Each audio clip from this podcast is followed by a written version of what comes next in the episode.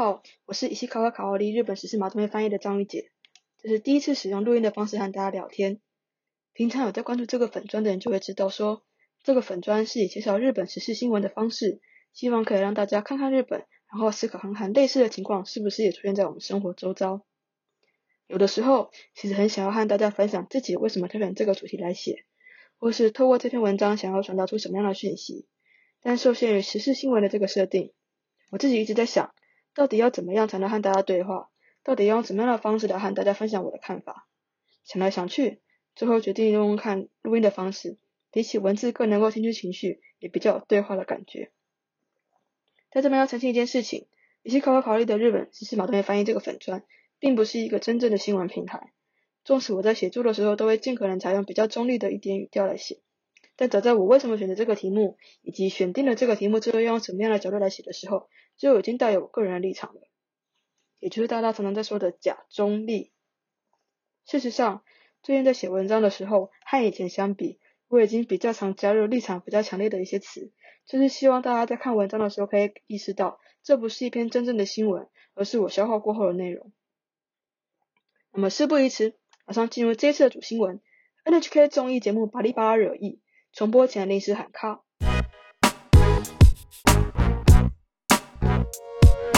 四月二十三日，NHK 综艺节目《巴黎巴拉》播出《巴黎巴拉小库拉面就改》第一部后，饱受批评。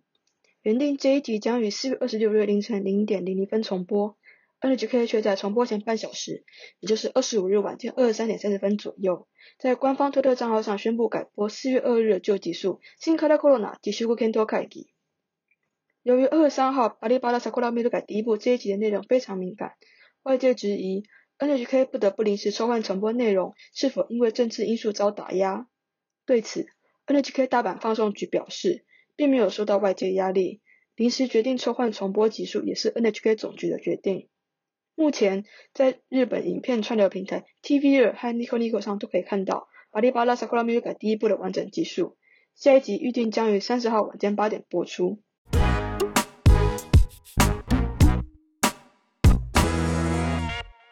以上就是这一次主新闻的内容。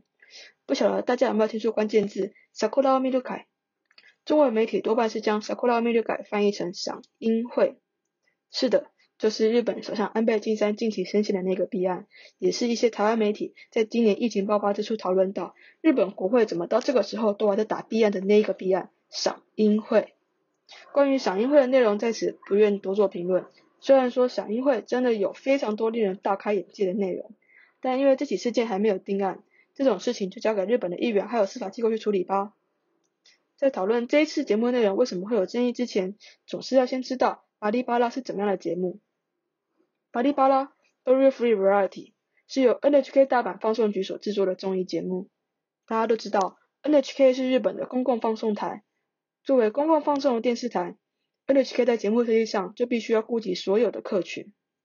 我之前刚好有机会参加 NHK 和学校合作的课程，听过巴黎巴拉制作人分享这个节目制作幕后的故事。简单来说，过去关于身心障碍这个主题的节目，媒体总是会拍那些身心障碍人士力争上游、不畏艰难、赚人热烈的故事，也就是所谓的励志情色片 （inspiration porn）。但其实，真的要能够打进残障厄运，能真的成为大家课本上出现的成功的身心障碍人士。真的是少数中的少数。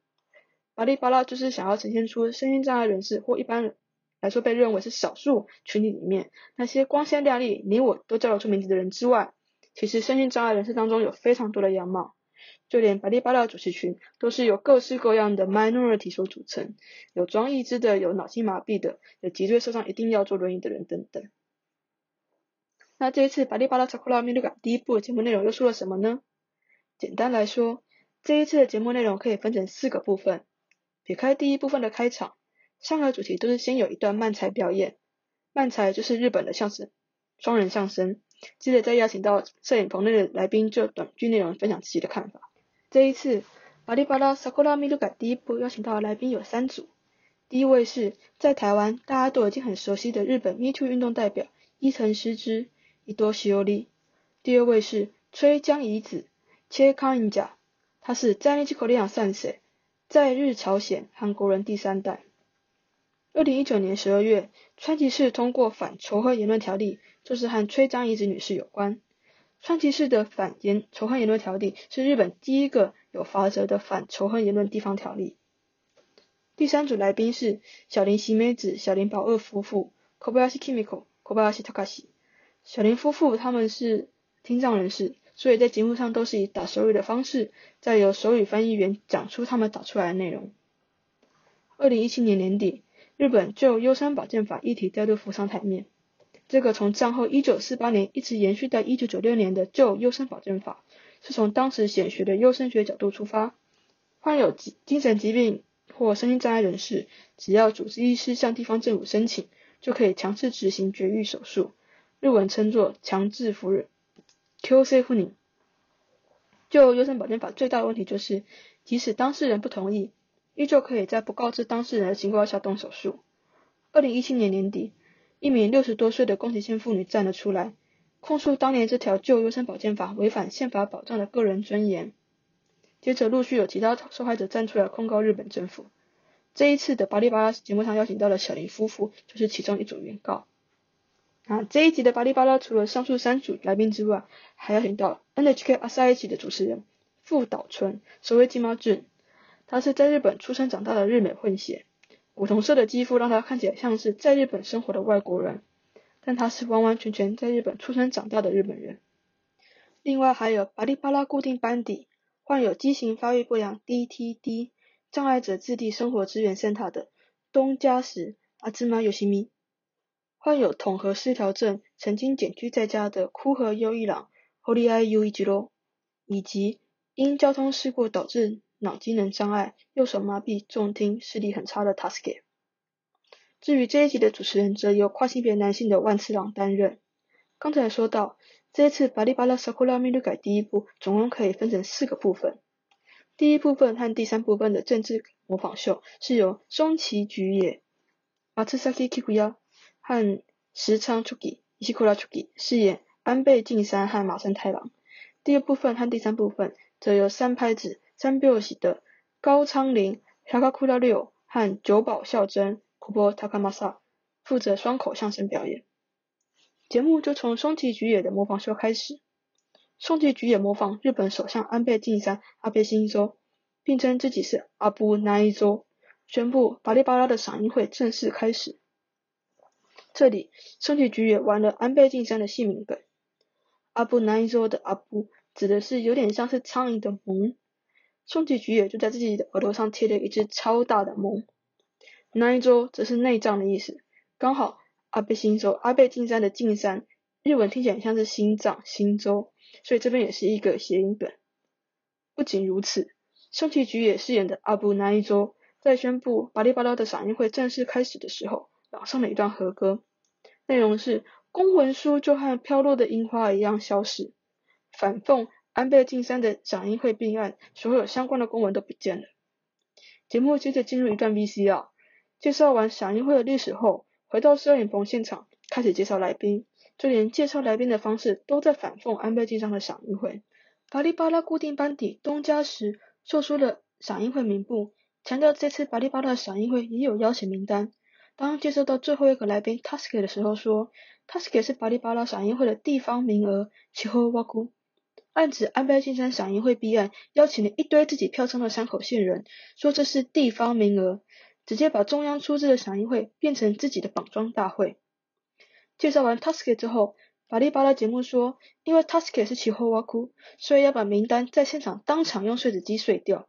这完全就是在影射安倍晋三不止把中央出资的赏樱会当做绑桩大会，在爆出弊案之后，说什么起后挖哭的名单都已经报销了。以为这集巴里巴拉嘲讽安倍晋三的桥段只有这样吗？在节目第三段的政治模仿秀上，松崎菊也和伊西库拉丘吉还演了安倍晋三曾经在二零一八年九月把云云的日文温温念成 den den 的桥段。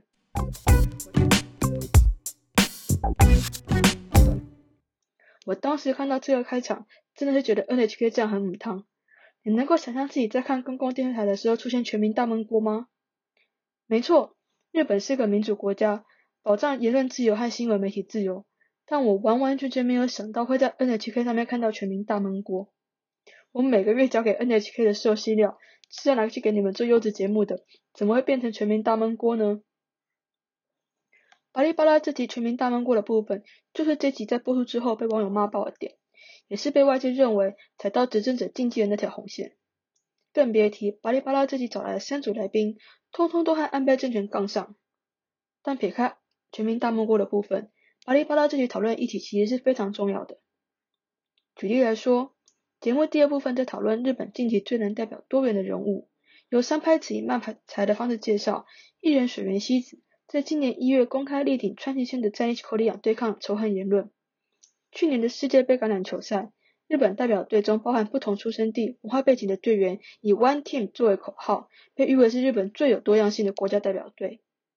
还有去年参议院选举时，重度残障的令和新选组候选人木村英子 Kimura Eiko 和船后敬彦 Funako Yasuhiko 成功当选参议员，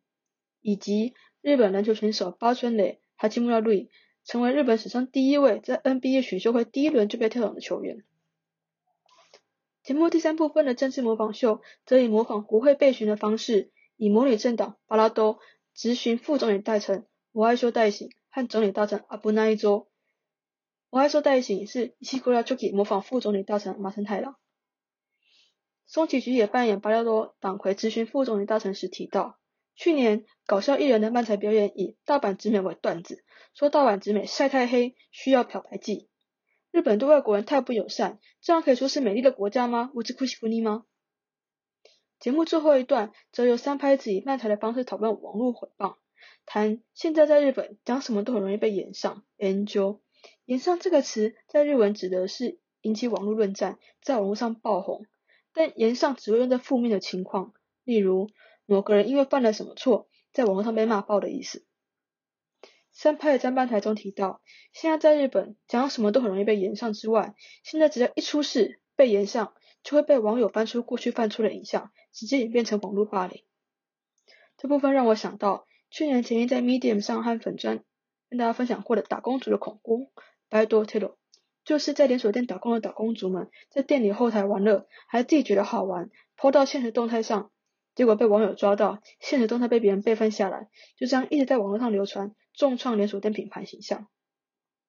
面对这些内容，摄影棚来宾的讨论都很到位，像是同样和八村垒、大阪直美一样，属于古铜色肌肤的日本混血副岛纯就谈到，自己曾经听过有人无意识的说，如果他们是百分之百日本人就好了。明明都是在日本长大的孩子，究竟为什么才是百分之百日本人呢？崔江一直则从在口量的角度谈到，这次因为疫情的关系，埼玉县计划要发给县内所有幼稚园和保育员口罩，却唯独不发给朝鲜幼学校的幼稚园。大家常以“我没有那个意思啦”当做借口，但对于当事人来说，重点不是说的那个人或做的那个人有没有那个意思，而是你在做之前或是你在说之前有没有先想到当事人的感受。伊藤诗织则在乎意见领袖的言行表率，像艺人水原希子为了争一口力敢站出来发声，真的很不容易。伊藤诗织也在政治模仿秀谈到海外因为疫情关系歧视亚洲人总是举例到，川普曾说 COVID-19 是 China virus，像川普这样握有大权、具有影响力的人物，讲出这带有偏见、歧视的言论，真的是现在一定要注意的事情。伊藤诗织也提到，美国去年在德州和俄亥俄州发生枪案，歹徒攻击目标都是西语裔。还有二零一六年佛罗里达州夜店枪案的攻击目标是同志族群。伊藤先生认为，网络上的仇恨言论和这些现实生活中真正发生的事件是连接在一起的。崔江一子也谈到，现在在网络上只要一搜寻他的名字，就会跑出数百万笔仇恨言论，要他滚回他的国家。仇恨言论这种东西，对于被攻击的人来说，并不会因为量大而逐渐无感，而是每一句每一句都很伤人，伤口只会越来越大。伊藤诗织听完崔江一子的分享后说：“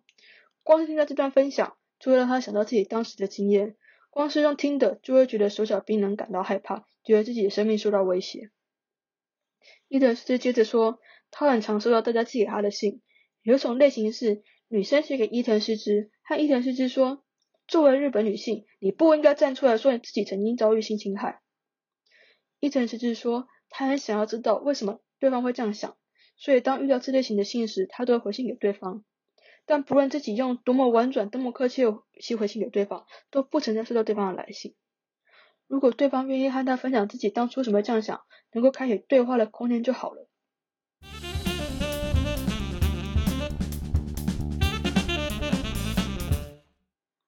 以上就是这一次《白日巴拉小库拉米鲁改》第一部的节目内容。不晓得大家听完之后有什么想法呢？会想要分享这则新闻，一方面是认为 NHK 临时抽换重播集数这件事情非同小可，特别是当这集节目内容政治意涵浓厚，如果因为政治力介入导致 NHK 不得不重换重播集数的话，这个问题真的很严重。另一方面，只是因为这集节目中讨论到的内容几乎都和我曾经在粉砖上分享过的内容有关，以及伊藤师的那一段希望和说出仇恨言论的人开始对话，让我决定趴卡第一集就决定是你了。目前关于这个 podcast 还没有后续的计划，更新频率应该不高。关于这节内容有什么想法，欢迎在底下留言告诉我哦。我是一西高考利的日本时事矛盾的翻译张玉杰，我们下次见，拜。